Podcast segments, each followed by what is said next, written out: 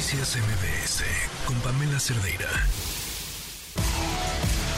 La información alrededor del mundo con Fausto Pretelín.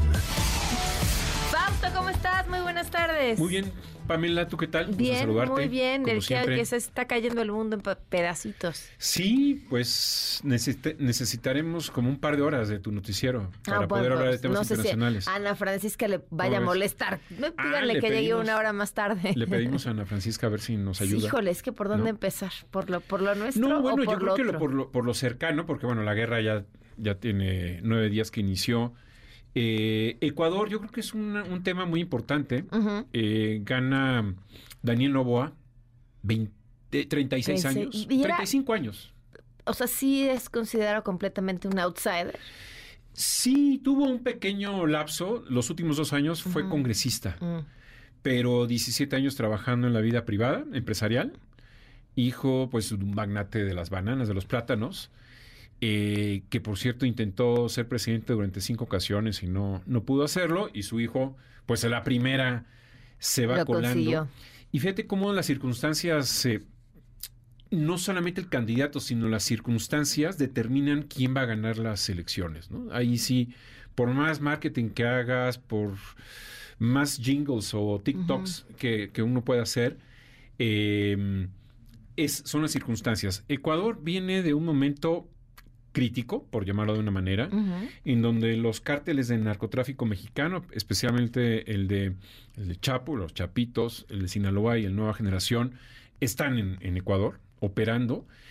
Y si le sumas la mafia albanesa, ¿no? También, pues bueno, el, el término, el, el- digamos que la ubicación geográfica de Ecuador es estratégica para el traslado de, de- de droga y lleva ya varios años en una situación en donde más de 400 muertos en los últimos dos años en cárceles, en disputas de pues sicarios de diferentes eh, cárteles de narcotráfico. Y poco se ha hablado de la familia del todavía presidente Guillermo Lazo. Su, aquí lo comenté alguna vez, pero muy rápido, su yerno, eh, perdón, su cuñado, su cuñado, es decir, hermano de su esposa. Lo agarraron con las manos en la masa. Él de alguna forma trabajaba la parte financiera de la industria energética de Ecuador, que es la más fuerte, y que maneja eh, pues una en parte importante del Producto, del Producto Interno Bruto. Lo agarraron eh, en- con unas grabaciones con algunos miembros de la mafia albanesa. Eso terminó por, de parte del Congreso, llevarlo a un juicio político y la constitución le permite al presidente de Ecuador, pues yo me voy, pero ustedes también. Se llama muerte cruzada. Por eso este nuevo presidente va a estar un periodo muy corto. Exactamente. Va a estar 16, 17 meses hasta mayo del año 2025. Em, Pero puede reelegirse se puede. un periodo normal. Sí puede, sí puede reelegirse. Eh, y entonces Lazo, bueno, queda en una situación muy mala. En lugar de haber renunciado e irse, bueno, pues hace renunciar también, o más bien cierra el. Congreso. Ajá.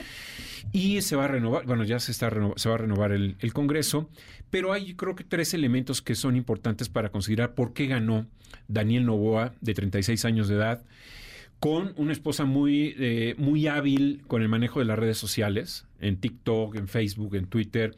Mm, Básicamente lo detonó, yo diría muy comparable al caso de nuestro gobernador aquí en Nuevo León. Ok. Bueno, quito lo de nuestro porque yo vivo aquí en la Ciudad de México, pero sí del gobernador de Nuevo León, en donde la comunicación fue muy efectiva. Yo creo que atacó tres partes. Uno de ellos es la renovación de la clase política, es decir, la juventud eh, genera eh, incentivos para que jóvenes, y ahí está demostrado en las últimas horas, y empiezan a salir las eh, estadísticas sobre quiénes votaron ayer, menores de 35 años y muchas mujeres lo hicieron por, por Novoa. Eh, ese es un, segun- un primer elemento. Un segundo elemento, romper con el populismo del correísmo.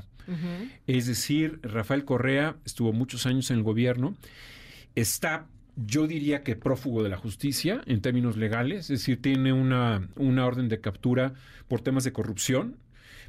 Vive en Bélgica, su esposa es belga, vive en Bélgica y eh, desde allá es está operando.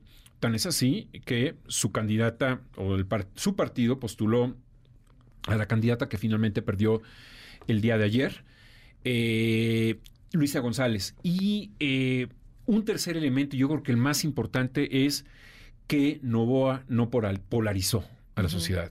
Su campaña de no fue de polarización contra lo que hemos venido viendo en todas en partes. Latinoamérica, En Latinoamérica, en México, en, en, en, iba a decir Polonia, porque también hubieron elecciones ayer. En Estados pero Unidos. En Colombia, en Estados Unidos, en muchas partes del mundo. Y yo creo que ese es uno de los elementos que incentivaron a muchos ecuatorianos a decir, ya. calma, queremos calma, ¿no? No Mm. queremos un político que confronte a la mitad de la población.